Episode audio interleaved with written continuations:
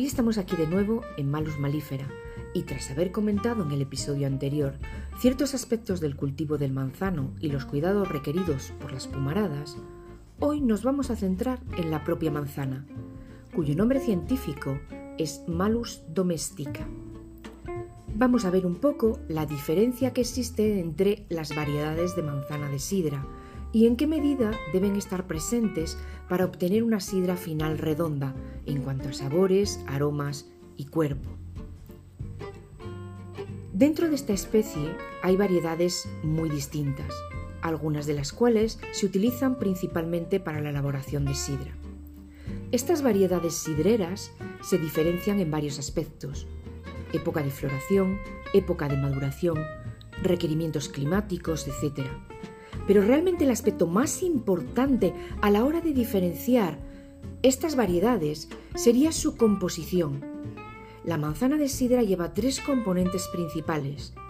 Compuestos ácidos, que son responsables de la acidez y el frescor, compuestos fenólicos como los taninos, que son responsables de la astringencia y de la capacidad de autoclarificación de la sidra natural, y los azúcares, cuyo principal azúcar es la fructosa, luego seguidos de glucosa y sacarosa. Pero todas las manzanas que se utilizan en un mismo lote para hacer sidra deben ser iguales, deben pertenecer a la misma variedad. ¿O por qué utilizamos más proporción de unas variedades que de otras? ¿Qué sería eso a lo que llamamos bloques tecnológicos?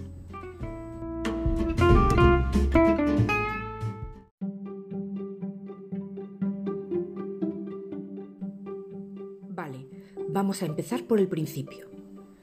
Para poder fermentar, debemos de tener azúcares fermentables.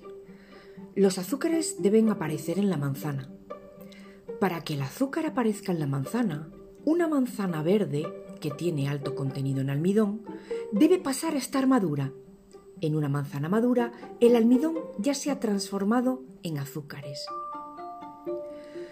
A consecuencia de esto, todas las manzanas en correcto estado de maduración van a tener una cantidad determinada de azúcares fermentables. Estos azúcares fermentables de la manzana van a pasar posteriormente al mosto, y a partir de ahí la fermentación alcohólica tiene lugar y vamos a obtener los componentes principales de la sidra, el alcohol, o sea, el etanol, y el gas, el CO2. Pero, ¿una sidra final va a estar correcta si solo contiene etanol y CO2? Pues por supuesto que no. Para que una sidra final sea correcta, tienen que haber compuestos ácidos y compuestos fenólicos, todos ellos en equilibrio entre sí para aportar el correcto flavor del producto final. Llamamos flavor a esa sensación en boca y en nariz que es producida por la combinación de olores, sabores y aromas de una sustancia. Para conseguir todas estas sustancias finales, hemos de partir de una materia prima muy variada, que contenga todos estos compuestos y además que estén en unas proporciones muy determinadas.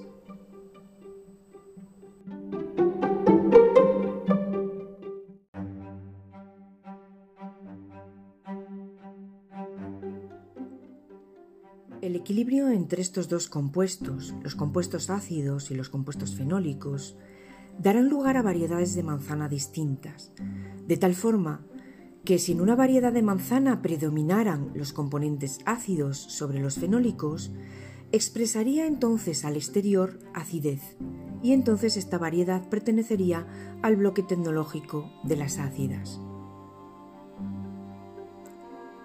De la misma manera, si en una variedad de manzana predominan los compuestos fenólicos sobre los ácidos, esta variedad expresa al exterior amargor y astringencia, Pertenecería entonces al bloque tecnológico de las amargas. Y os preguntaréis qué pasa con los azúcares. Los compuestos azucarados quedan siempre solapados por los otros dos compuestos, que priman siempre sobre los azúcares.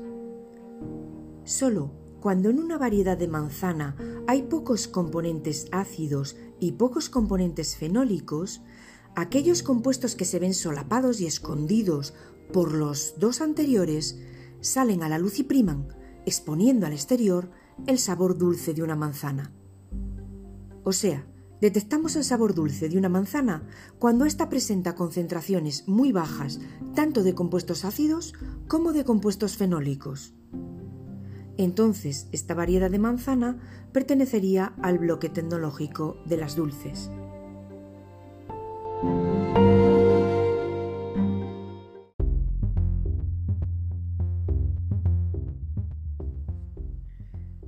¿Qué es entonces un bloque tecnológico?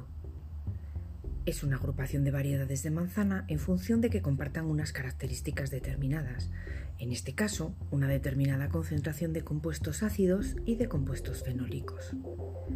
Por ello, existen tres bloques tecnológicos básicos. El bloque tecnológico de las amargas, con muy pocas variedades como la variedad clarina, la cladurina o la mariega, el bloque tecnológico de las dulces, con 11 variedades, entre las cuales destacan Ernestina y Verdialona, y el bloque tecnológico de las ácidas, que engloba hasta 29 variedades de manzana de sidra distintas.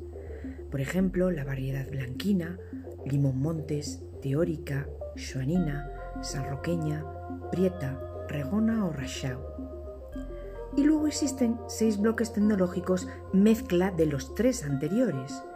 El bloque tecnológico de las semiácidas, con hasta 17 variedades, como por ejemplo la variedad Durona de Tresali, de la Riega, Collaos, Perico, Carrió, Panquerina, Perezosa o Solarina. El bloque tecnológico de las dulce amargas, con solamente tres variedades. El bloque tecnológico de las semiácido amargas con dos variedades, el bloque tecnológico de las amargo semiácidas con dos variedades, el bloque tecnológico de las ácido amargas con seis variedades y el bloque tecnológico de las amargo ácidas con cuatro variedades. Así, dependiendo de la concentración en gramos de ácido sulfúrico por litro, que es como se expresa la acidez en mostos y en sidras, o bien, dependiendo de la concentración en gramos de componentes fenólicos por litro, que es como se expresan los componentes que dan el amargor y la astringencia a la sidra, podremos incluir una variedad de manzana u otra en un bloque tecnológico o en otro. En la actualidad, el Consejo Regulador de la Denominación de Origen Protegida Sidra de Asturias admite hasta 76 variedades de manzana de sidra que habría que entonces incluir en los nueve bloques tecnológicos citados. Pero entonces para hacer una buena sidra, ¿cuántas variedades de manzana de un bloque tecnológico específico habría que coger? Según los entendidos, por cada 100 kilos de manzana que utilizáramos, tendríamos que mezclar unos 40 kilos del bloque tecnológico de las ácidas, aproximadamente 25 kilos del bloque tecnológico de las semiácidas, unos 17 kilos del bloque tecnológico de las dulce amargas, sobre unos 13 kilos del bloque tecnológico de las dulces y solamente unos 5 kilos del bloque tecnológico de las amargas. Esto nos daría la mezcla ideal de variedades de manzana de los distintos bloques tecnológicos para obtener un buen producto final.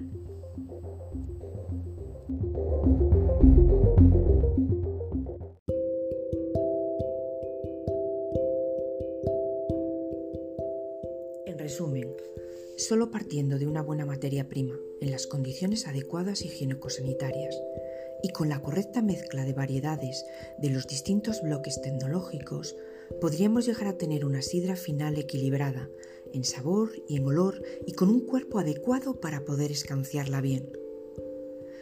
Y esto, por cierto, el escanciado, será otro tema para charlar próximamente en Malus Malífera. Así que ya os emplazo para volver a quedar la semana que viene y seguir charlando a fondo de este tema para mí desde luego apasionante, que es el mundo de la sidra asturiana descanciado tradicional. Muy buena semana a todos.